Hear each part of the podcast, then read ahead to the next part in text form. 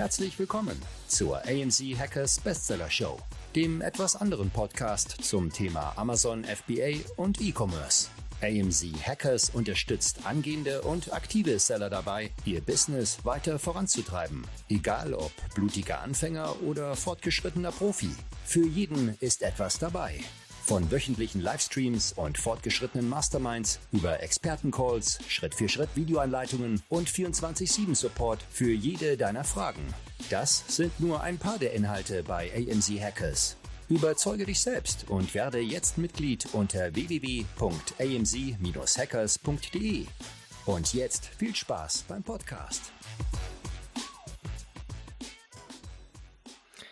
Liebe Hackerinnen, liebe Hacker, herzlich willkommen zur heutigen Folge unserer Best Bestseller-Show. Direkt mal im Intro versprochen.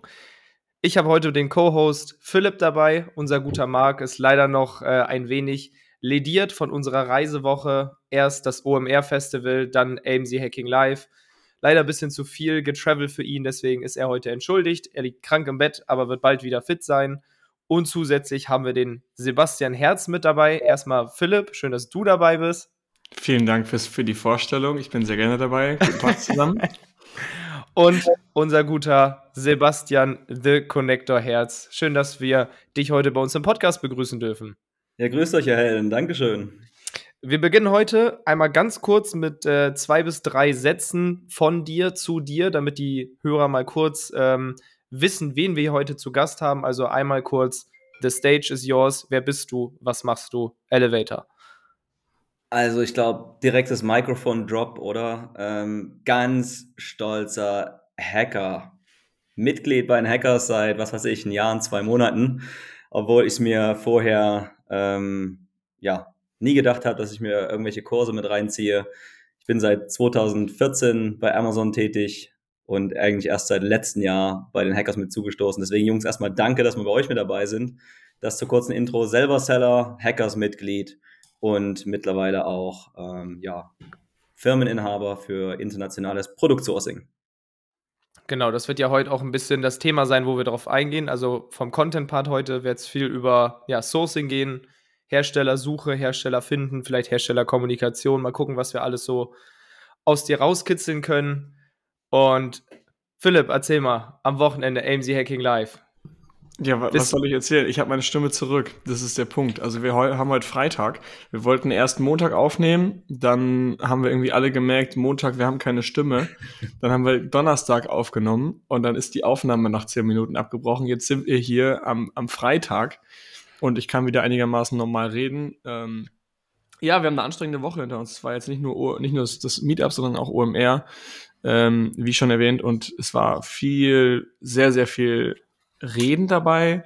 Eine lustige Story können wir bestimmt auch von, von OMR noch erzählen, die eine oder andere, aber das machen wir vielleicht in einem Folgepodcast mal, was da so vorgefallen ist. Ähm, und generell das Meetup war auch super, super geil. Coole Location, super viele Gespräche. Und ihr kennt es aus den, aus den vergangenen Meetups, wenn 160 Leute in einem Raum sind, dann steigert sich die Lautstärke der Gespräche, steigert sich so hoch, dass man sich nur noch anschreit und erzählt, was man so gerade macht und dadurch ist die Stimme dann weg. Aber war mega cool, hat Bock gemacht.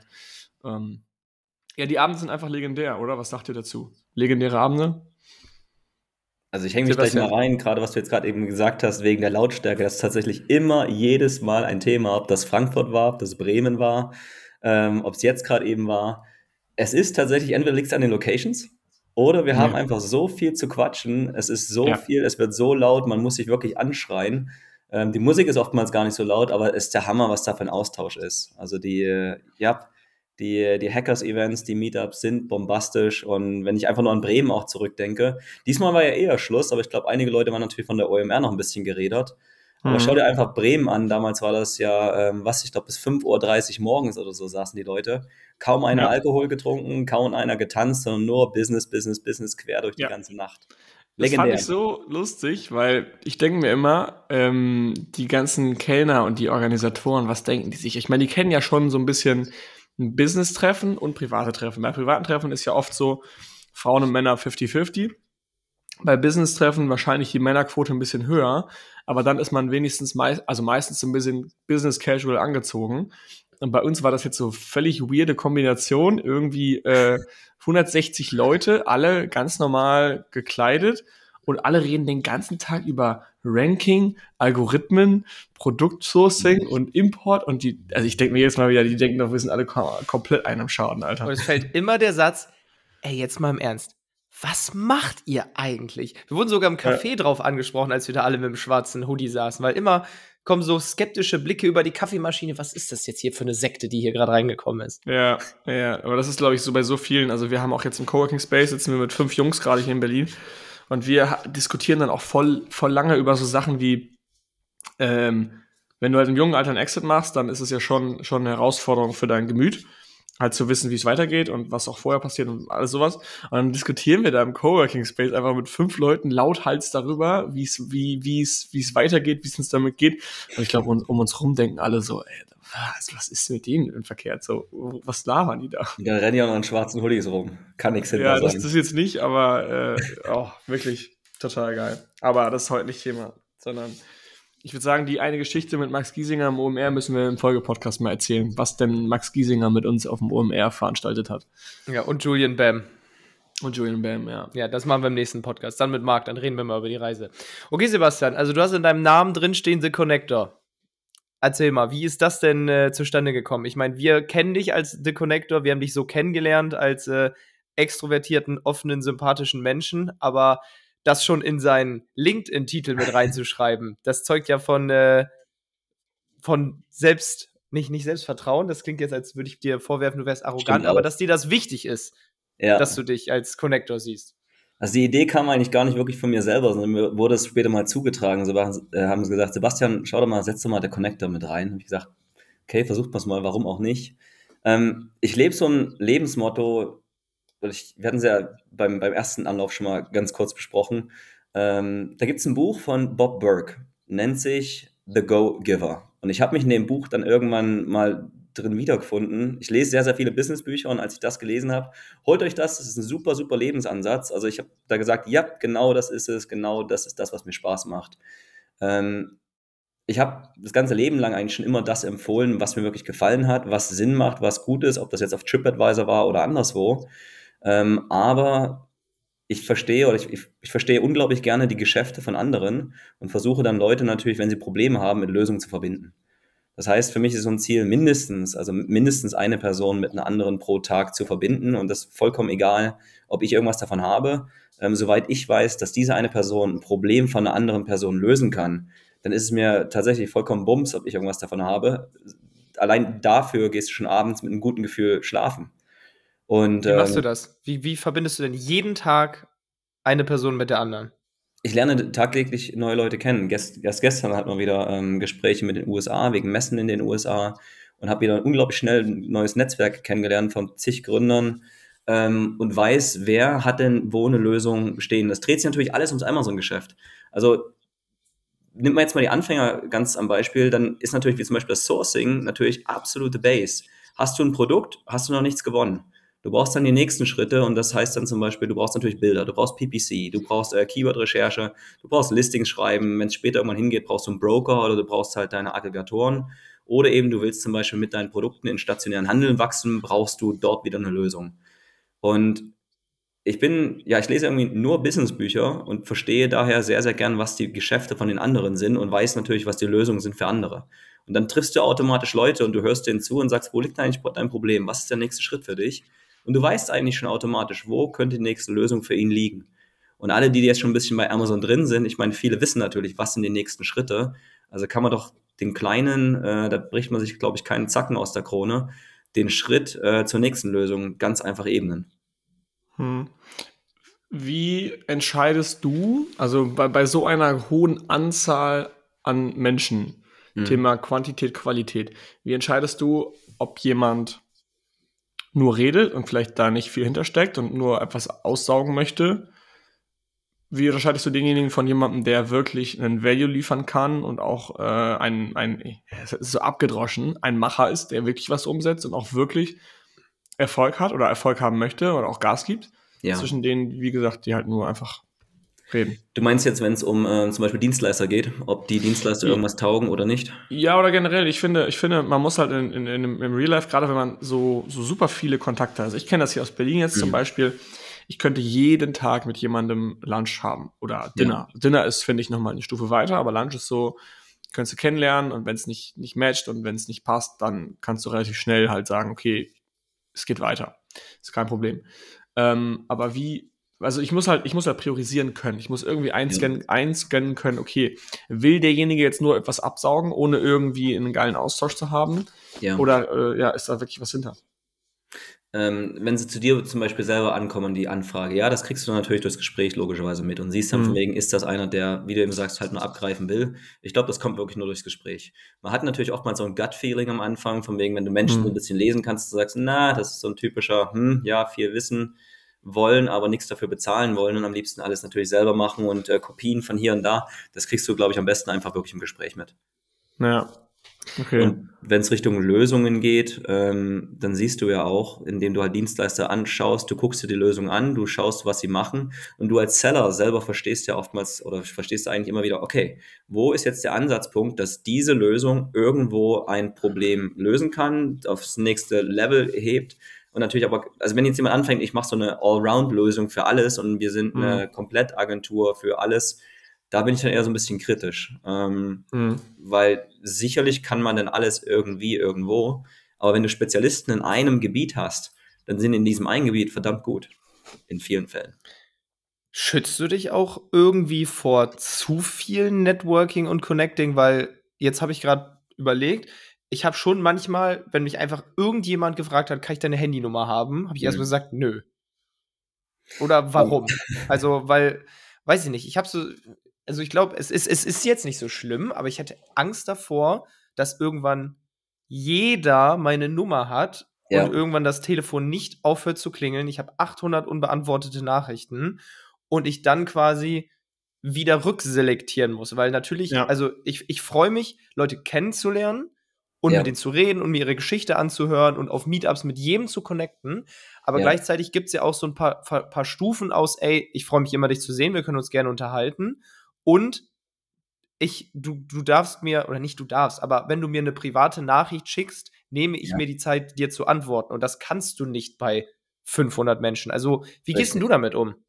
Also, wenn es jetzt zum Beispiel LinkedIn ist, ähm, da hilft übrigens äh, das kleine Wort The Connector mit drin. Weil wenn du wieder ein LinkedIn-Anschreiben bekommst und dann steht, hallo lieber Sebastian, The Connector, weil du weißt du, wenn die nur mit dem Vornamen ansprechen, dann weißt du gleich, boah, nee, lass mich in Ruhe, lese ich gar nicht durch. Fliegt sofort eben raus. Ähm, das hat einen Riesenvorteil eben damit gehabt, natürlich gleich solche Nachrichten eben rauszufiltern. Du hast aber mehr und mehr auch dann wirklich also private Kontakte oder lernst Leute, Leute doch, doch ein bisschen mehr kennen, wo eben ihre Probleme liegen. Ähm, den Gedanken habe ich auch oft gehabt. Wobei es gibt meine Telefonnummer, die habe ich jetzt bei O2, ich glaube, lass mich lügen, wann war mein Studium fertig? 2007. Ähm, wo sind wir denn da? Ich, während des Studiums habe ich auch schon, vielleicht habe ich die Telefonnummer schon knapp 20 Jahre. Und viele haben tatsächlich meine Telefonnummer. Hintergrund, ich glaube, oftmals ändern sich auch Zeiten. Das heißt, du gehst mal in einen anderen Wandel, in irgendeine andere Ecke hinein. Bei euch in der Gegend Bremen, ähm, ein Beispiel, gibt es einige Heidelbeerfelder. Hannover, Bremen in der Gegend. Und ich habe früher tatsächlich nach meinem USA-Aufenthalt, nach dem Abi in Deutschland dann ähm, in der Freizeit nebenbei oder neben Studium ähm, und die ersten Jahre in der Firma tatsächlich Heidelbeer-Erntemaschinen. Ja, das gibt es tatsächlich. Ähm, in Bremen, Hannover in der Gegend eben vertrieben für eine US-amerikanische Firma befreundet. Die hatten auch alle meine Telefonnummer. Aber das ist dann zum Beispiel die Jahre, weil du dich davon getrennt hast, geht es dann auch irgendwann weg.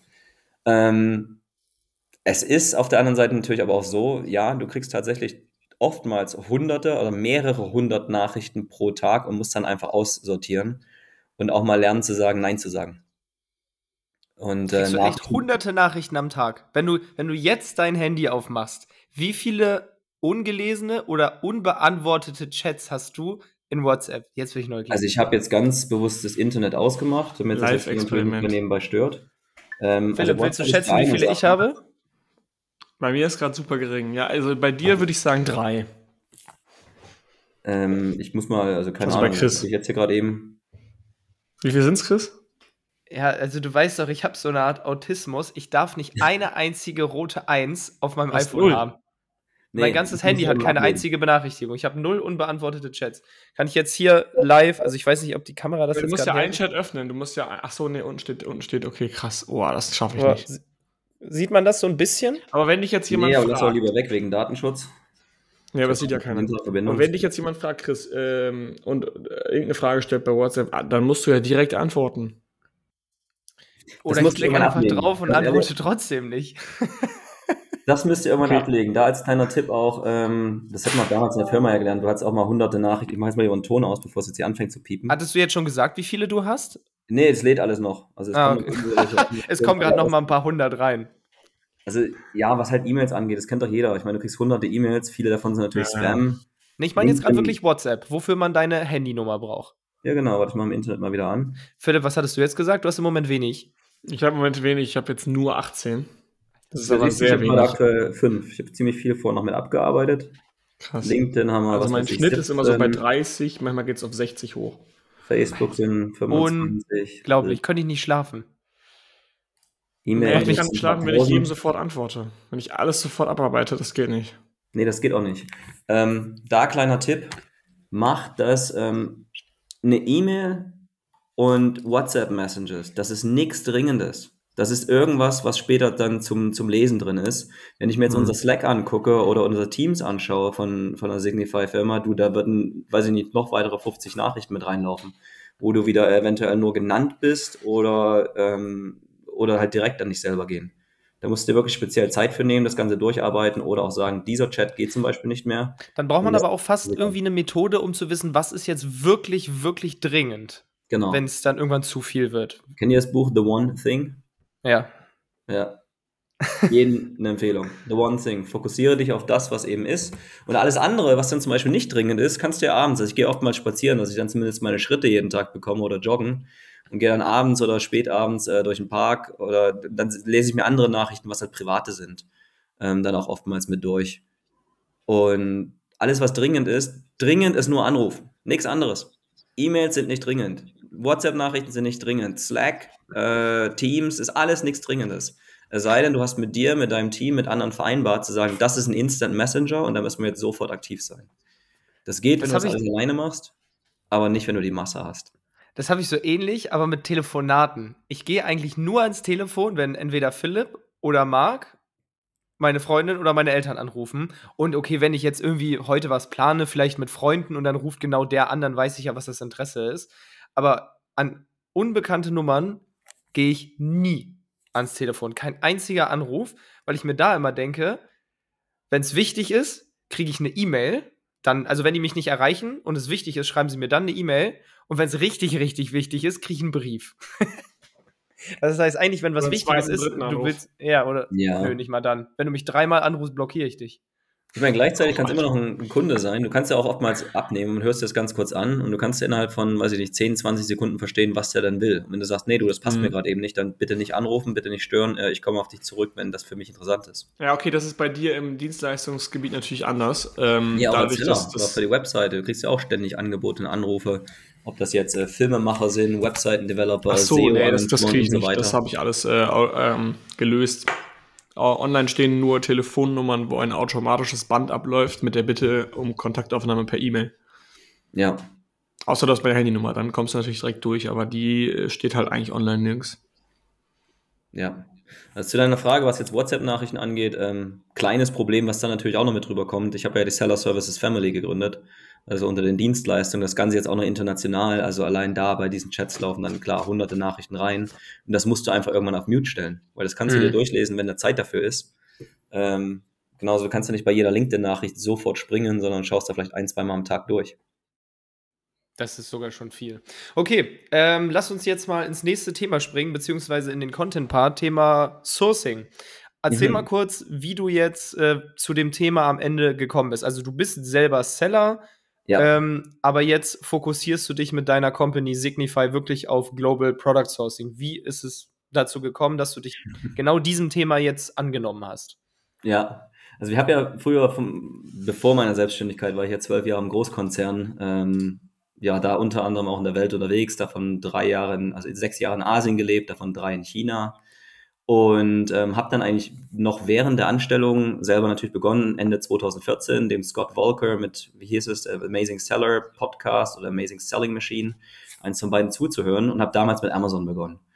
Und das natürlich dann auch mit den Marken, ähm, also wir haben jetzt zwei eigene Marken, sind dann natürlich auch gewachsen, beziehungsweise ich hatte auch irgendwann mal halt keine Lust mehr wirklich, das Sourcing selber zu machen, weil wenn du jetzt meine Portemonnaies und Blockerkarten herstellst und noch eine Variante und noch eine Farbe und noch ein anderes Portemonnaie und noch irgendwas dazu, irgendwann hast du halt keinen Bock mehr, das Ganze alleine zu machen.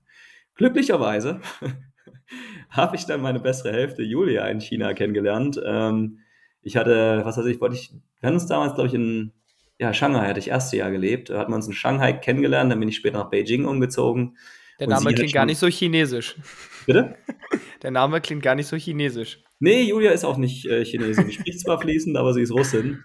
Ähm, und hat neun Jahre in China da dann schon gelebt, bevor wir dann, ja, wir kamen irgendwann zusammen, so gar nicht klassisch Internet, sondern tatsächlich Shanghai Brewery. Und ja, ich glaube, die Story haben wir auch schon ein paar Mal erzählt. Eigentlich hatte ich ganz andere Pläne an dem Abend, aber bin dann bei ihr gelandet und so hat die Story eben angefangen und sind dann auch irgendwann natürlich in Beijing zusammengezogen, gab es nochmal eine Beförderung Richtung ähm, Singapur, da weitergezogen. Und Julia hat halt Stück für Stück dann für mich auch das Sourcing mit übernommen, weil sie hat das jetzt schon äh, 17 Jahre lang gemacht. Und ich sage immer wieder, ich soll es eigentlich nicht sagen, weil da kann jeder rechnen, wie alt sie ist. Und das gibt mir wieder einen Satz warme Ohren heute Nachmittag. Ähm, aber sie hat halt das Sourcing schon das ganze Leben lang gemacht. Ähm, früher für die russischen Obis, also die russischen Baumärkte von China heraus. Sie ging direkt mit, ich glaube, 16 oder so nach China auf eine britische Universität studieren, also irgendwas in dem Dreh 16, 17 war sie und hat dann angefangen dort mit Arbeiten, natürlich lokale Sprache zu lernen, Sourcing zu machen und unter anderem auch die, ähm, ja, zum Beispiel Originalschuhe von Nike, Adidas, Chanel, Converse und so weiter in China eben zu sourcen. Ja, und hat das ihr ganzes Leben lang weitergemacht, war dann bei Light in the Box, eine chinesische Firma, die das gemacht hat. Und da gab es auch noch ein paar große, als wir dann nach Deutschland kamen, ein paar große, wie sagt man, E-Commerce-Seller, jetzt ohne Namen zu nennen, ähm, wo sie natürlich auch beworben hat für Sourcing. Da hat es dann aus dem oder einen oder anderen Grund dann nicht gepasst. Ja, aber dann hat sie das Sourcing für uns gemacht und ich glaube, tatsächlich kam sehr, sehr viel natürlich über andere Amazon-Seller und auch über die Hackers, dass sich das dort eigentlich rumgesprochen hat. Dass wir mit Signify Product Sourcing worldwide machen. Also wir haben ein großes Team in China. Ähm, neben mir, ich bin übrigens die 2,5 Prozent oder 2,47, 2,6 irgendwas Prozent männlich bei uns in der Firma. Der Rest sind alles Mädels. Ähm, wie groß ja, seid ihr denn? Also, wenn sorry? du jetzt 2% bist, kann man sich ja hochrechnen. Wie viele Leute hast du denn? Ja, genau. Wir sind jetzt in einem Jahr und fünf Monaten, also wir sind jetzt ein bisschen länger am Markt, aber das mal zusammenzufassen, ich glaube, in einem Jahr und fünf Monaten sind wir von einer Person auf 43 gewachsen. Wow. Ohne eine einzige Werbeanzeige zu schalten, ähm, nur tatsächlich durch Weiterempfehlungen. Sehr viel natürlich, sehr stark klar durch die Hackers. Hier und da mal irgendwie eine Messe, da fangen wir jetzt ja alle äh, ein bisschen mehr an ja, aber sonst, also es sind nicht nur Amazon-Seller in Deutschland, sondern auch klar viele internationale, als auch Elektronik-Großkonzerne, die jetzt alle Probleme haben, ähm, ja, Halbleiter und Elektronikchips zu finden. Angeblich gibt es die am Markt nicht, die wissen nur nicht, wo man suchen muss. Ähm, auch für die finden wir eben Halbleiterbauelemente, Elektronikkomponenten. Aber viel natürlich für Amazon E-Commerce-Gründer. Bevor wir jetzt noch tiefer ins Thema Herstellersuche gehen, bin ich jetzt äh, persönlich nochmal interessiert. Du hast drei Jahre in China gelebt. Erzähl ja. mal, ähm, A Day in the Life of Sebastian Herz Living in China. Wann stehst du auf? Wie sah dann so ein Tag aus, wenn man in China lebt? Ach du, ich glaube gar nicht mal ganz so, ganz, ganz so, so anders. Ich war ja für die Firma halt angestellt. Also ich war bei der ABB zwölf Jahre. Das ist so ein Großwettbewerber von der Siemens in der Industrieautomatisierung. Ähm, bin da rübergegangen als Expert. Ich glaube, der Ehre-Schock war, ich wurde jetzt mit 26 bin ich rübergegangen als deutscher Diplom-Ingenieur. Natürlich mit voller Erwartung, Vollgas geben, Dinge umsetzen, fleißige Chinesen, Gas, Gas, Gas, Gas. Ja, und es hat mich dann tatsächlich eigentlich ja, so anderthalb Jahre gebraucht, bis ich mit meiner deutschen Mentalität dann tatsächlich irgendwann angekommen bin und verstanden habe, du, Sebastian, das läuft hier tatsächlich ein bisschen anders. Ähm, Was heißt anders? So mit, sorry? Was heißt anders? Ja, da ist es eben nicht so mit einer deutschen Erwartungshaltung zu sagen, wir gehen da jetzt hin, wir haben jetzt das Projekt, wir arbeiten jetzt knallhart da dran, bis das gelöst ist, wir versuchen 100% äh, Perfektion reinzubringen, zack, feuerfrei, nächstes Projekt. Das ist dann eher ein bisschen, ja, man kriegt nicht immer genau das alles hin, was man eben haben möchte. Und äh, man lernt dann irgendwann doch auch, dass Chinesen natürlich nur auf ihren eigenen Chef haben, Eigeninitiative, ähm, eine andere Kultur ist als bei uns ähm, auch deutlich weniger in Eigeninitiative gemacht wird, als ähm, in Deutschland das der Fall ist, weil Chef ist Chef und darauf gibt es zu hören. Riskiere dir kein blaues Auge, ähm, was auch nicht schlecht ist. Ich meine, du kriegst ja wirklich tatsächlich beste Qualität, je nachdem, was du eben in China bestellst, solange du wirklich den. Du den musst Fokus genau sagen, was du willst. Dann genau. kriegst du genau das, was du willst. Aber das finde ich spannend, weil du hast nämlich genau das gelebt, was halt wir erwarten von einem Hersteller. Also du kennst genau, wie die ticken, wie die arbeiten, wie, was deren Prinzipien sind.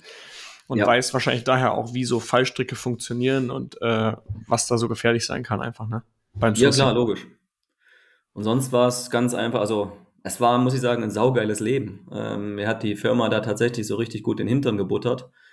Ähm, als Expert drüben gelebt, was weiß ich, ich glaube 46. Etage war das in Shanghai mit Blick über den, äh, über den Fluss in die Westinnenstadt hinein. Ich habe mein neues Fahrrad, was ich mir da geholt habe, äh, in der Wohnung Test gefahren, weil drei Schlafzimmer, 246 oder 236, Boah. ich sage ganz bewusst chinesische äh, Quadratmeter für mich alleine. Krass. ähm, Marmorboden und so weiter, bodentiefe Fenster, also ein Balkon mit 150 Meter Höhe, morgens Kaffee getrunken. Und dann bist du, also es war ein, es ein absolutes Luxusleben. Einzigen Compound in Shanghai gehabt, der einen eigenen Strand und Beach unten drin hatte. Außendrum Zaun, Elektrozaun, obwohl du es nicht brauchst. Aber das halt natürlich im ganz krassen Gegenteil. Gehst du einmal um die Ecke drumherum, hast halt wirklich die, die Abbruchhütten, wo dann natürlich dann doch eher die Lokalen leben, die eher auf der Baustelle arbeiten oder halt tatsächlich viele noch im Underground, Black Market, ähm, Dealer, Seller sind, wie auch immer. Also gibt es in China auch dieses, Leben. gibt es in China auch dieses Prinzip des Gesichtverlierens? Also, dass man da in der Firma, ja, wenn man jemanden, äh, ja, in Anführungszeichen bloßstellt, dass das so das Schlimmste ist, was da passieren kann? Ja, absolut. Ähm, also, das Schlimmste, ja, sicherlich, also es ist, es ist was ganz Wichtiges, dass sie natürlich oftmals sagen, hey, sie machen irgendwas, um zu sagen ja, und dann wird doch mal was, was daneben gegangen ist, irgendwo unter den Teppich gekehrt und vertuscht und gesagt, ähm, dass es das, ähm, Hauptsache jetzt keinen Stress kriegen, es geht schon irgendwie durch. Ähm, das wird ein oftmals versucht zu vertuschen, aber glaub mir, das gibt es auch in Deutschland. Haben wir auch mit unserer zweiten Marke auch gemerkt, äh, wo es da mal ein bisschen Probleme gab und dann sage ich mir, ey, Moment mal, warum wurde uns das nicht gesagt? Und wir entdecken das eigentlich erst später dann beim Auspacken der Pakete sagen könnt, dass es sowas offensichtlich ist, warum hast du mir das nicht gesagt? Ähm, also vertuscht wäre sicherlich viel, aber auch losing the face. Ähm, also da gibt es ja in unterschiedlichen Ansätzen, wie Chinesen eben das Gesicht verlieren können. Ob sie etwas können, ob sie etwas nicht können, ob es Richtung Probleme gibt, ob es Richtung, naja, also ja, das ist ein großes Thema. Bist du mal so kulturell in so ein Fettnäpfchen getreten in China? Also ist dir mal irgendwas passiert, wo du erst hinterher gelernt hast, ach du heilige Maria, was habe ich denn jetzt hier gemacht? Mm. Nee, nicht unbedingt. Also wir haben eigentlich ein ganz gutes Onboarding bekommen, also ein bisschen Kultureinweisung, was es denn da wirklich gab. Ähm, nee, gar nicht mal so schwer. Ich glaube, das, das Schlimmere, was ich dann irgendwann später festgestellt habe, ist, ich habe mich eigentlich voll angepasst. Ähm, und ich war, weißt du, als 26-jähriger deutscher Ingenieur noch grün hinter den Ohren, haben sie mich halt ständig dort eingeladen, weil ich ein Präsentator war für Industrieautomatisierungssysteme.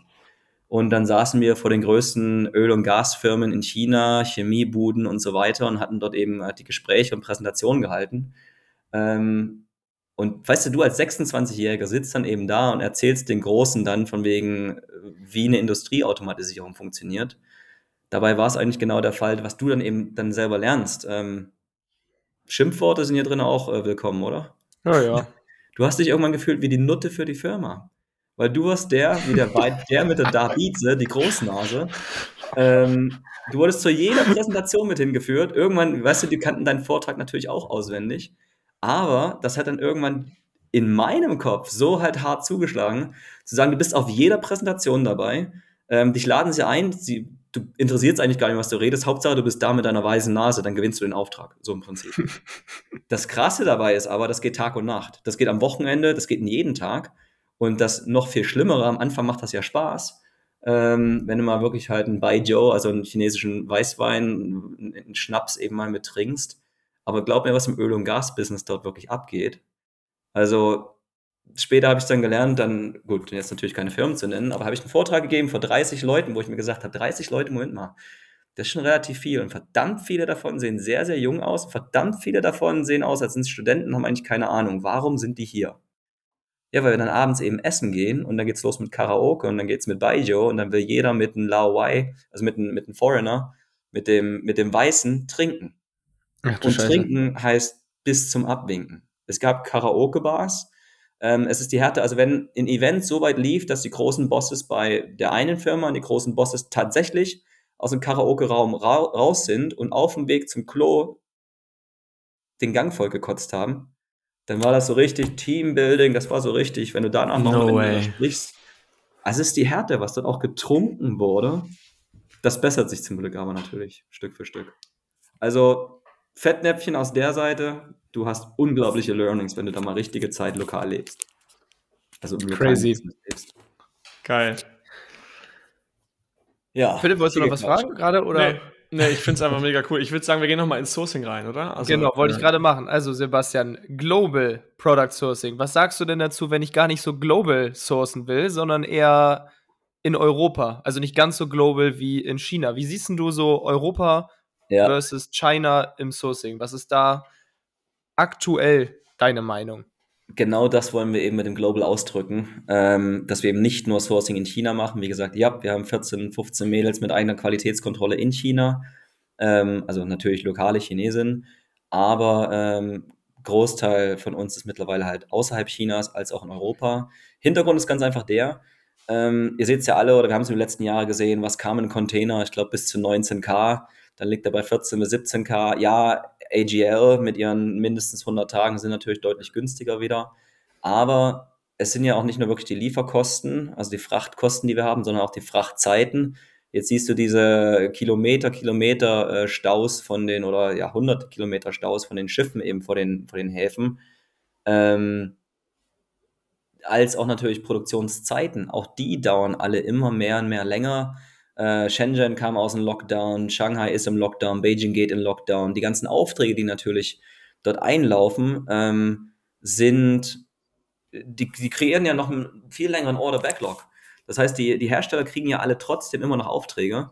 Und ähm, wenn es dann irgendwann mal aus dem Lockdown wieder rauskommt und sie produzieren können, kann es natürlich sein, dass deine Produkte dann zwei, drei, vier Monate später erst begonnen werden zu produzieren. Wir sehen einen ganz, ganz großen Wandel, ähm, gerade über die letzten Jahre dass mehr und mehr Sourcing von China weggeht. Trotzdem sind es jetzt, ähm, oder fangen wir andersrum an, letztes Jahr war es so, dass wir von all unseren Kunden etwa so 10% der Projekte außerhalb Chinas hatten. Mittlerweile ist es so, dass wir 50 bis 55 Prozent aller unserer Projekte außerhalb Chinas haben. Und das jetzt bei so einer Zahl, wir haben aktuell so, ich glaube, ja. was hat man gesagt, ich glaube 230 aktive Kunden. Ähm, das sind so über 300 Produkte, die jetzt gerade eben in dem Moment mit uns gesourced werden um uns mal so ein Beispiel zu geben, wie viel von den Produkten halt wirklich außerhalb Chinas gemacht werden. Ja. Gibt es Produkte, wo du sagst, die trotzdem weiterhin, die müssen in China gemacht werden und genauso andersrum gibt es Produkte, wo du sagst, da würde ich in China gar nicht erst anfangen zu suchen? Also wenn man mal so über Kategorien oder Nischen spricht?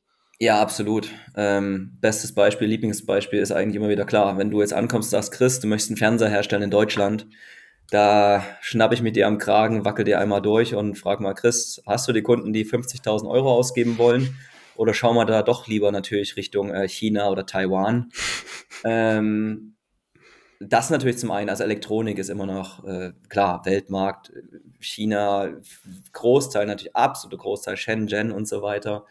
Ähm, es gibt aber natürlich oftmals kleine Produkte, wie zum Beispiel, wenn ich jetzt meine Kameracover anschaue vom Telefon oder für Laptops weißt du, kleine Plastik-Intrusion oder ähm, ähm, Spritzguss, Kleinplastikteile, was wirklich Masse ist, was günstig ist, was einfach herzustellen ist. Das, ja, also es könnte sich lohnen. Wir sehen auch andere, die sagen, sie stellen es in Deutschland her, wobei äh, es anzuzweifeln, ob das tatsächlich der Fall ist. Die gehen dann mit einem Marketing-Effekt zu sagen, Made in Germany, wobei es dann bei vielen solcher kleinen Produkte oftmals, pff, das juckt den Endkunden nicht, ob das aus China kommt oder aus Deutschland. Ähm, gleichzeitig gibt es natürlich, also nicht nur um Frachtkosten zu sparen, Lieferzeiten zu sparen, Produktionszeiten zu senken, ähm, oftmals auch den Ansatz, dass du natürlich bei Produkten, das siehst du jetzt mehr und mehr, der Wettbewerb wird ja härter und härter, wenn wir zig, zehntausende neue Verkäufer auf dem Markt bekommen, dass viel mehr mit Marketing natürlich gearbeitet wird. Mark also Made in Europe, Made in EU, Made in Germany. Ähm, wir sehen es genauso witzig bei manchen, oder für die US-Amerikaner ist es dann zum Beispiel, ähm, haben wir es auch schon gesehen, ob das jetzt wirklich die Faust aufs Auge trifft oder einen negativen Beigeschmack hat, stand dann eben tatsächlich drauf, not made in China. ähm, Geil. Also du kannst auch in Europa ähm, sehr, sehr viele Produkte natürlich sourcen. Ob es jetzt zum Beispiel Textil ist, kannst du gerne jederzeit zum Beispiel mal Richtung Türkei schauen oder Südosteuropa. Textil auch noch. Äh, Spanien, Portugal natürlich. Ob es Metalle geht, auch Metallherstellung, Türkei zum Beispiel sehr gut.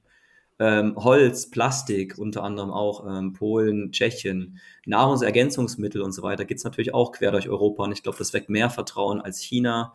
Ähm, Lebensmittel, Kosmetik, klar, auch Europa wahrscheinlich bevorzugt, bevor China, wenn nicht sogar Deutschland. Ähm, Hund, Tier, Tierzubehör, Nahrungsergänzungsmittel für Mensch und Tier in Europa. Ähm, ich glaube, wir haben alles gemacht von Sexspielzeuge über getrocknete Mehlwürmer als Hühnerfutter bis hin zu lebenden Mistwürmern, ähm, über ja, Geschirr, Haushalt, Küche, Bad. Nachhaltig, nachhaltig, nachhaltig ist natürlich das, was immer und immer wieder gefragt wird. Was ist so die größte Herausforderung im Sourcing? Also mal angenommen, äh, ja, okay, also ist es, ist es schwieriger, einen Hersteller zu finden oder einen Hersteller zu finden, der auch wirklich gute Qualität hat? Und also, sag ich mal, in deiner ersten Research kriegst du zehn Hersteller und davon mhm. ist nur einer, der wirklich geile Quali macht oder machen die alle gute Qualität? Also in China gehen wir eigentlich so vor, dass wir dann immer meistens 30 mögliche Hersteller für ein Produkt suchen, um natürlich ein möglichst breites äh, Preisspektrum zu erhalten bei den Angeboten. Das Finden ist da, kennt ihr natürlich in China oftmals gar nicht so schwer. Du hast natürlich deine Seiten, du hast jetzt Alibaba, du hast die Alibaba, also die 1688, ähm, du hast ähm, andere Seiten eben noch oder halt auch wo du halt viel mitbekommst oder auch viele weitere Hersteller, ist, dass du natürlich mit unserem lokalen Team, wir telefonieren natürlich viel rum. Wir haben unser Weixin, also WeChat, wir haben QQ, wir, die telefonieren und du findest halt auch sehr, sehr viele Hersteller natürlich heraus, die sind zum Beispiel gar nicht auf Alibaba drauf. Ähm, oder findest eben Hersteller, die dann eine schlechte Webseite haben, die ist aber schon lange am Markt. Aber trotzdem das übrigens, sind. kleiner Tipp, ja. kleiner Hack, das ist eigentlich ein verdammt gutes Zeichen. Denn ein Hersteller, der lange am Markt ist, und eine schlechte Webseite, der braucht keine Webseite, um ähm, sich zu verkaufen. Deswegen Weil ihr schon jahrelange Geschäftsbeziehungen habt. Genau, das geht über Weiterempfehlung. Deswegen nehmt es uns bitte nicht so übel, wenn unsere Signify.net, ich weiß, ich weiß, wir müssten da viel mehr machen, wir müssten da Content draufbringen. Wir nutzen die Webseite aktuell eigentlich wirklich fast ausschließlich nur, um äh, Termine zu buchen, 30 Minuten Slots. Ähm, ja, aber gleiches Beispiel. Dinge gehen über Weiterempfehlung. Die dann herauszusuchen, ist natürlich klar, das ist einfach nur eine Fleißarbeit. Die Aufgabe im Sourcing ist natürlich nicht nur die Hersteller eben zu finden, sondern dann wirklich die Angebote durchzugehen. Wie offen sind die für OEM? Wie offen sind die für ODM? Äh, wie sind die Preise logischerweise? Wie gut sind sie in der Anpassung? Wie einfach sind sie in der Kommunikation? Wie gut gehen sie auf Änderungen ein? Zertifikate? Ähm, wie bitte? Ja, was mit Zertifikaten? Also haben, ob sie genau. zertifiziert sind und äh, ob die Produkte auch EU-konform sind und so? Richtig. Was für Zertifikate haben Sie? Wenn Sie die nicht haben, übrigens da auch ein kleiner Tipp, nicht unbedingt aufgeben, kann man auch im Prinzip alles nachmachen, wenn die mhm. Produkte Sie zum Beispiel, wie gesagt, noch nicht haben, weil die verkaufen nicht unbedingt nur auf dem europäischen Markt, sondern haben Großkunden in anderen Ländern, wo du vielleicht nicht die Zertifikate brauchst, wie eben in Europa. Kann man viel mit TÜV, SGS, DEKRA und so weiter Zertifikate nachholen, äh, ist natürlich ein Zusatzaufwand, aber alles machbar. Ähm, und natürlich, wie flexibel sind die dann? Ist das eine registrierte Firma überhaupt? Ist das eine Trading Company? Dann fliegst du sowieso gleich raus. Wir brauchen keine Trading Companies, die die Hand aufhält für Kisten schieben. Ähm, und dann, ja, haben sie Exportlizenzen und so weiter. In Europa stellt sich das alles ein bisschen schwieriger äh, dar, weil in China kennt ihr es ja, ihr habt meistens so eine Conversion Rate von 100 Prozent von Anfrage eines Antwort. Angebots, um ein Angebot ja. zu bekommen.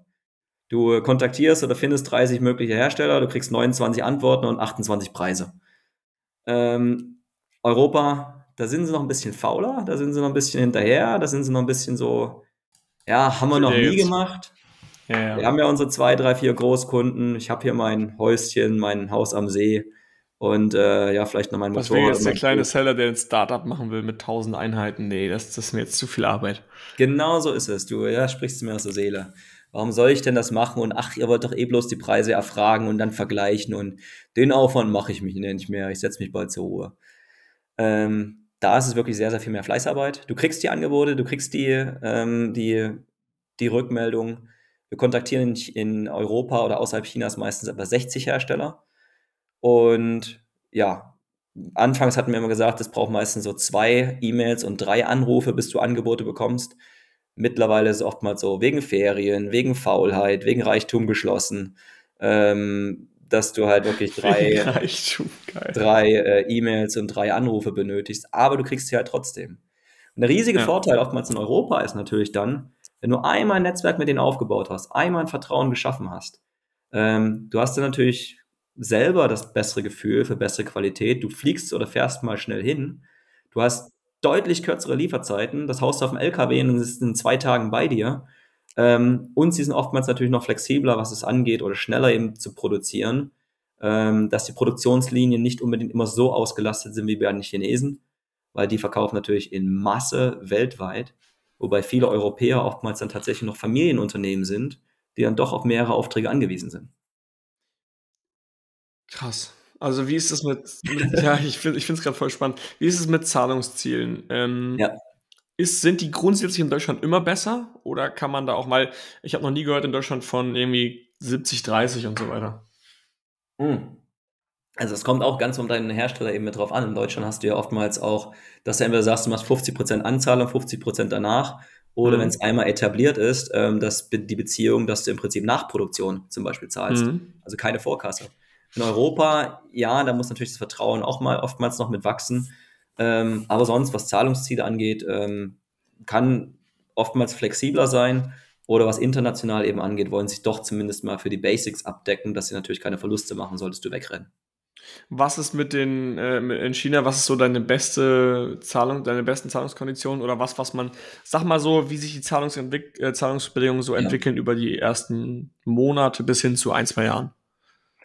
Ähm, je nach Trust, je nachdem, wie viele du hast. Also klar, desto mehr Hersteller du eben kontaktiert hast, desto bessere Verhandlungsmöglichkeiten hast du natürlich auch. Hm. Ich gebe immer wieder das Beispiel zu sagen, warum kontaktieren wir so viele? Ähm, zum einen, weil du halt oftmals bekommst jetzt halt die hohen Preise, hohe Preise, dann das nächste Mal ein tiefer Preis, dann bekommst du wieder hohe, hohe, hohe, hohe Preise und später mal noch mehr niedrigere Preise.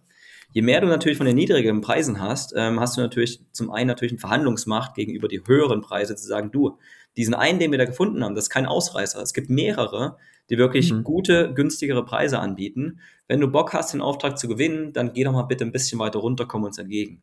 Genau das gleiche kannst du natürlich bei den Zahlungszielen auch machen.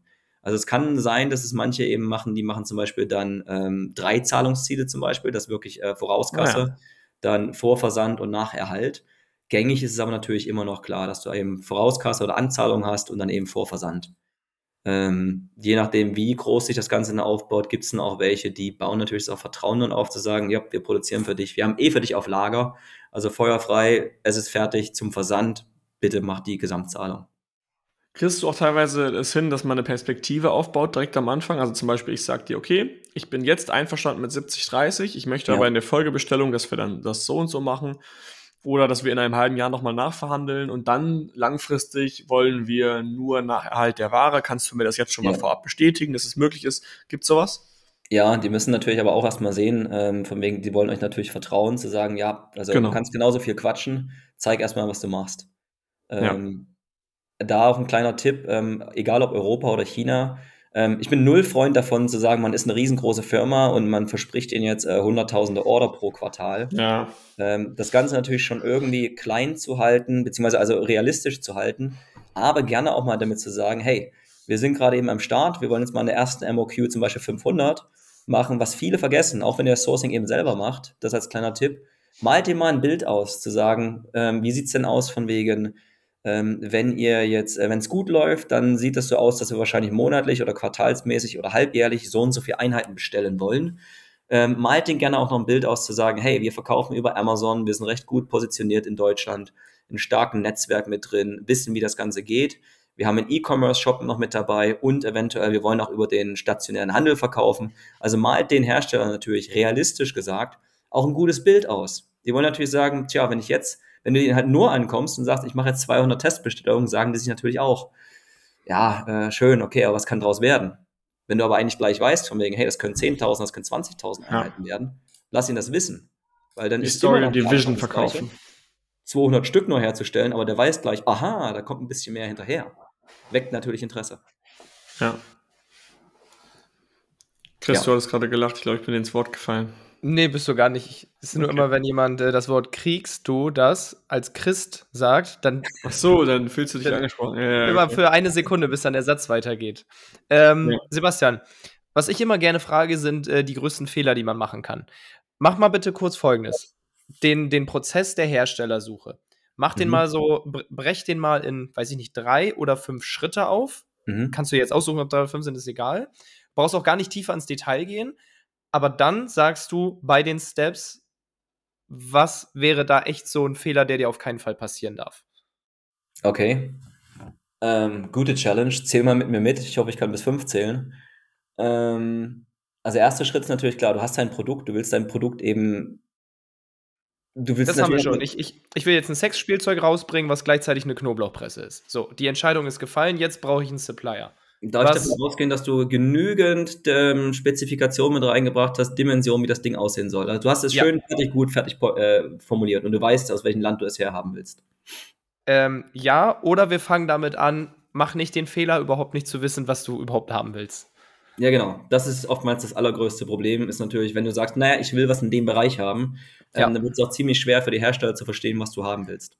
Okay. Ähm, je genauer, je spezifischer, ist, wie es bei uns optimal anfängt, packt das von mir aus in ein Word-Dokument hinein, macht einen Link von eurem Wettbewerber oder von eurem eigenen Produkt, ein paar Fotos mit hinzu, Spezifikationen, Abmaße, Farben und so weiter, so genau wie möglich. Und natürlich gleich mit zu wissen, welche Zertifikate ähm, ihr benötigt und so weiter. Denn das ist einer der Schritte, der euch im Sourcing sehr, sehr viel Zeit sparen wird.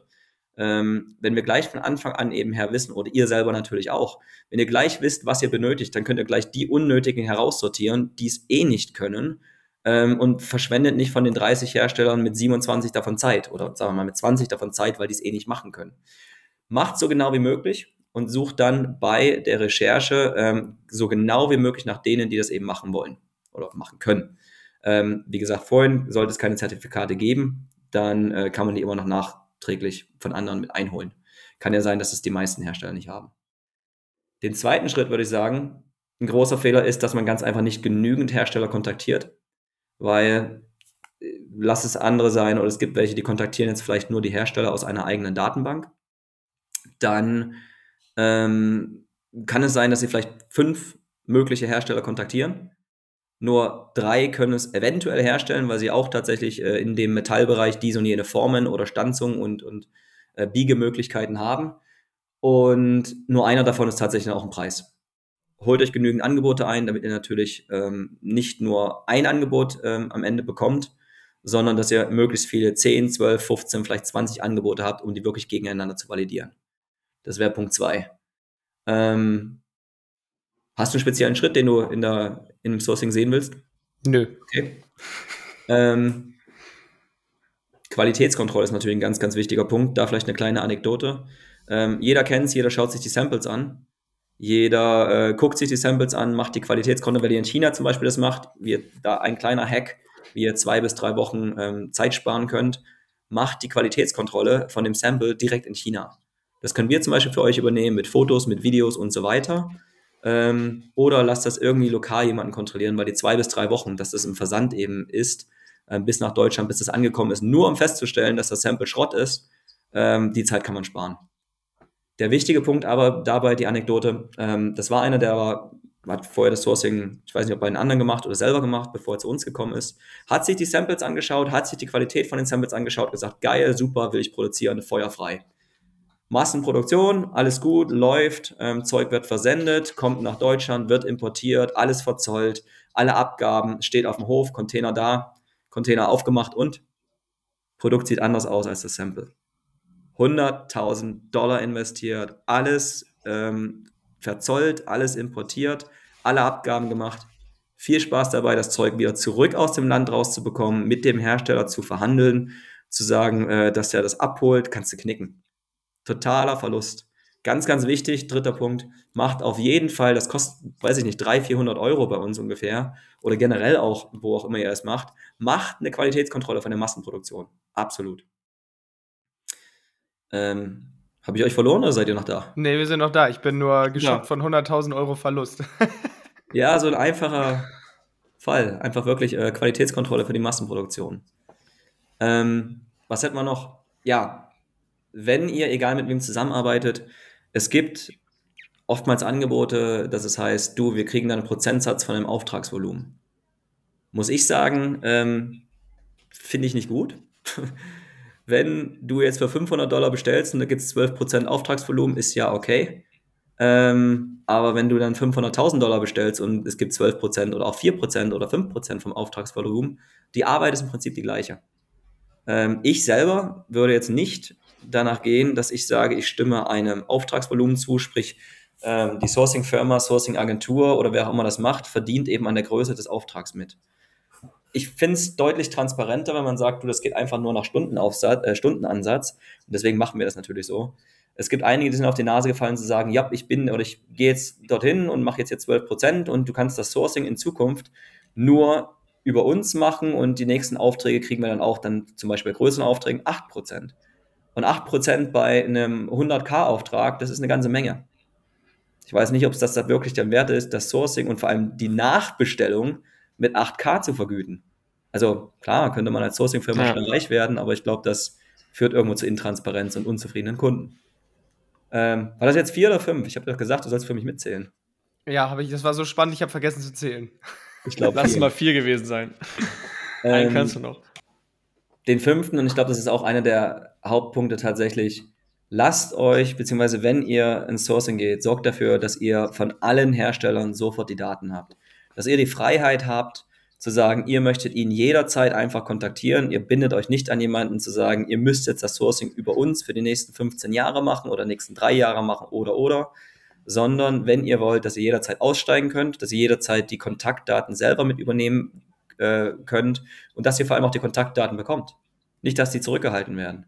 Wir geben euch zum Beispiel, wenn wir 30 Hersteller suchen, je nachdem, wie viele Angebote wir eben dann bekommen ähm, oder wie viele Angebote von dem eben valide sind, die so halbwegs mit hineinpassen, kriegt ihr alle Kontaktdaten. Ihr könnt jederzeit voll weitermachen. Ganz wichtig, weil bindet ihr euch an irgendjemand anderen, dann läuft das wieder darüber fast wie um eine Trading Company. Dann verdient die Trading Company im Prinzip Zusatzgeld daran, nur damit sie Daten, Informationen weiterleitet. Ähm, und ja, an euren Aufträgen eben mit dran verdient. Ist eigentlich viel spannender, neue Produkte schnell auf den Markt mitzubringen und das, was schon läuft, einfach nachzubestellen. Warum ja. wird jedes Mal noch immer weiter nachinvestieren? Das stimmt. Ich glaube, das waren jetzt so spontane fünf. Ja, super. Tipps, ich fand's gut. Philipp, hast du jetzt äh, da direkt zu diesem Thema eine Frage? Nein, dazu nicht. sondern? nee, auch, auch generell nicht. Also äh, ich finde es richtig, richtig interessant. Ich glaube, es ist ein super, super komplexes Thema. Ja. Und ich glaube, da kann man einfach nur regelmäßig drüber aufklären, weil ich glaube, Hersteller zu finden ist so das elementar Wichtigste, weil viele vergessen halt, äh, das hatten wir gestern im, äh, im Live-Call auch, das Wichtigste, was du halt eben als Seller hast, ist dein Produkt. Und das ist das Einzige, was zählt, ist, dass das Produkt gut ist, weil alles andere ist nur ein Strohfeuer. Und wenn du kein gutes ja. Produkt hast mit guter Qualität und einem guten Hersteller, auch da wieder, deswegen hatte ich gefragt wegen Zahlungskonditionen. Du kannst klar erstmal den bequemen Weg gehen äh, und irgendwie irgendeinen Supplier in China nehmen, der vielleicht ganz okay ist, aber wenn du langfristig ähm, die Perspektive hast, du hast geile Zahlungskonditionen, du sparst 20 Cent oder auch du hast äh, super kurze Lieferzeiten, dann wirkt sich das zwar nicht jetzt in dieser Woche oder in diesem Monat mhm. oder in deinem Anfang aus, sondern erst später, wenn deine Company wächst und du äh, eine gute Cash-Conversion hast, weil du einfach geile Zahlungskonditionen hast, dein Cashflow dadurch gut ist. Also das sind einfach Sachen, die sind nicht dringend, wir hatten es ja gerade drüber, aber super, super wichtig und da muss man Wert drauf legen, um seine Firma nachhaltig wachsen zu lassen. Ja. Aber Jetzt auch nochmal, er sagt, Entschuldigung. Wenn ich nochmal einhaken darf, ähm, deswegen sage ich auch immer wieder, das Produkt, ähm, ein Produkt selber zu haben, ist wirklich die absolute Base. Also das ist ähm, auch für mich, so das Sourcing, ist das, diese absolute Base, das ist das, was natürlich stehen muss, aber du hast damit noch nichts gewonnen. Das ist das gleiche, wie wenn du einen Webshop hast. Du kannst einen geilsten Webshop haben, aber wenn du keinen Traffic hast oder die Zusatzprobleme löst, dann findest du keine Kunden. Und genau darum geht es mir dann auch wiederum mit den ganzen Verbinden, äh, mit dem Netzwerk. Und deswegen bin ich wirklich so ein stolzes Mitglied, so ein super happy Mitglied in der Hackers Community. Jeder, der hier zuhört, Jungs, Mädels, joint, seid dabei. Warum? Das Netzwerk ist echt Hammer. Das ist super geil, denn ihr lernt Lasst die Gründer jetzt natürlich an der Seite sein, die sind auch klasse, aber darum geht es gar nicht. Ja, ihr könnt Videos da drin anschauen, aber ihr baut euch so ein tolles Netzwerk da drin auf, ihr tauscht euch mit anderen aus und lernt durch die Fragen der anderen, die zu beantworten oder die beantworten eure Fragen. Und das ist wirklich das absolut Geniale. So findest du die nächsten Schritte und so mache ich das bei uns mit dem Sourcing, wenn wir mit Kunden wirklich eng zusammenarbeiten. Ähm, ich glaube, da kommt das ganze Connecten wieder auch hin. Ihr braucht dann Bilder. Dann sprechen wir natürlich Empfehlungen aus. Dann gibt es die ein, zwei oder drei, wo wir selber auch Erfahrung mit haben, gute Erfahrungen, gut viel von hören, viel sehen, die, die online sind. Dann gibt es welche, die machen PPC. Dann gibt es welche, die machen allein rein Keyword-Recherche oder Listing-Optimierung. Ähm, dann gibt es welche, die machen, ähm, Fotos hatte ich ja, glaube ich, schon genannt, Videos mit hinzu. Dann gibt es Logistiker, da gibt es Fulfiller, die mit dabei sind. Dann gibt es welche, die helfen euch Richtung Broker und so weiter. Und, und all diese Schritte. Die, das Sourcing ist die absolute Base. Da fangen wir an und verknüpfen euch dann natürlich immer weiter auf den Schritten weiter nach oben, ähm, damit dann euer Listing läuft, damit die Bilder geil sind, damit die Werbung läuft. Ähm, und das läuft gerne mit uns, über uns, dass wir euch die anderen mit verknüpfen oder aber geht mit den Hackers da zusammen und lernt von den anderen. Top. Jetzt hast du mir so dermaßen Wind aus den Segeln meiner Folgefrage genommen, weil das immer meine provokative Endfrage ist. Ich wollte nämlich jetzt fragen, du hast mir jetzt erklärt, wie das alles geht. Wozu brauche ich euch jetzt überhaupt noch? Warum mache ich das nicht ja. einfach selber? Aber da hast du gerade schon so schön losgelegt. Das, aber die Frage stelle ich jetzt trotzdem. Wofür ja, brauche ich euch jetzt? Ganz einfach, weil deine Zeit einfach deutlich besser, also wenn du es einmal gemacht hast, wenn du auch irgendwann verstehst, okay, so läuft das Sourcing ähm, ich weiß, wie es funktioniert, ich weiß, wo es drauf ankommt. Deine Zeit oder die von jedem Unternehmer ist eigentlich deutlich wichtiger darin zu verbringen, das Ganze zu verkaufen, zu vermarkten, dafür zu sorgen, dass das Ganze eben läuft, egal ob online oder offline. Ähm, zu sagen, wir nehmen euch die Arbeit ab, die im Prinzip in Anführungsstrichen keiner mehr machen will. Die ganze Fleißarbeit, die riesen Sourcing-Arbeit ist das, was wir eben abnehmen, damit ihr euch natürlich klar auf die nächsten Schritte fokussieren könnt. Das klingt Nein. doch gut. Also, ich äh, als potenzieller Kunde gehe auf signify.net und buche mir ein äh, kostenloses Erstgespräch. Ja, schedule a call steht da. Und dann bekomme ich wahrscheinlich alle weiteren Informationen von der Julia direkt. Mega cool. Ähm, ja, Sebastian. Haben Oder wir noch irgendwas? Mir, wir kalendieren das irgendwie ein, wo das passt, genau. Geil, Philipp, jetzt oh. hast du das Spotlight übernommen. Ich sag sonst Nö. am Ende, okay, äh, Spotlight on Sebastian. Wo kann man dich finden, wenn man jetzt sagt, geil, mit dem Kollegen will ich sourcen. Das hab, ja, das habe ich, hab ich gerade parallel gemacht, während, während der Runde. Hier, Aber du darfst das trotzdem nochmal. Du darfst selber nochmal. Also, Spotlight on you. Wir yeah, wollen mit dir sourcen. Wie kriegen wir das hin? Also gerne natürlich. Geht auf signify.net, ähm, vorne ein Z und hinten ein Y, signify.net. Da gibt es einen Knopf ganz oben. Könnt ihr euch einen Termin buchen, 30 Minuten, je nachdem, wie es gerade im Kalender frei ist. Äh, sicherlich findet ihr mich selber auch über äh, LinkedIn, Sebastian de Connector Herz. Mal sehen, wie und ob ich den Namen noch so lange lasse. Bei den Hackers natürlich selber auch drin. Ähm, WhatsApp-Nummer, ich glaube, die wird eh so oder so irgendwie weitergegeben. Auch das ist wahrscheinlich auch eine Möglichkeit. Ansonsten das Optimale wirklich, um einen Termin zu buchen, zu sagen, ihr habt wirklich konkrete Anfragen, ihr wollt loslegen. Geht zu signify.net, schnappt euch einen Termin und dann geht's los. Mega. Sebastian, vielen Dank für deine Zeit. War ein geiles Interview, geiler Podcast. Ich wünsche euch beiden ein schönes Wochenende, weil wir es gerade an einem Freitag aufnehmen und allen, die diesen Podcast an einem Montag hören, Vollgas. Happy Week. Happy. Week. Wir hören uns. Macht's Danke, gut. Sebastian. Vielen lieben Dank. Bis dann. Ciao. Herzlichen Dank fürs Zuhören. Auch du hast Lust, der Community beizutreten? In der Gold Community lernst du als blutiger Anfänger mit den richtigen Anleitungen und QA-Calls auf Amazon erfolgreich und profitabel Fuß zu fassen. Verkaufst du jedoch schon erfolgreich auf Amazon, kannst du dich in der Platin Mastermind perfekt mit Gleichgesinnten austauschen und dich über fortgeschrittene Themen wie Automatisierung und Skalierung unterhalten. Trage dich jetzt auf die Warteliste ein und nach einer kurzen Wartezeit wird dich jemand aus unserem Team anrufen und dir entsprechend deines aktuellen Stands die richtige Community empfehlen. Dabei ist es wirklich völlig egal, ob du noch nicht verkaufst oder schon 100.000 Euro Umsatz pro Monat machst. Also, worauf wartest du noch? www.amc-hackers.de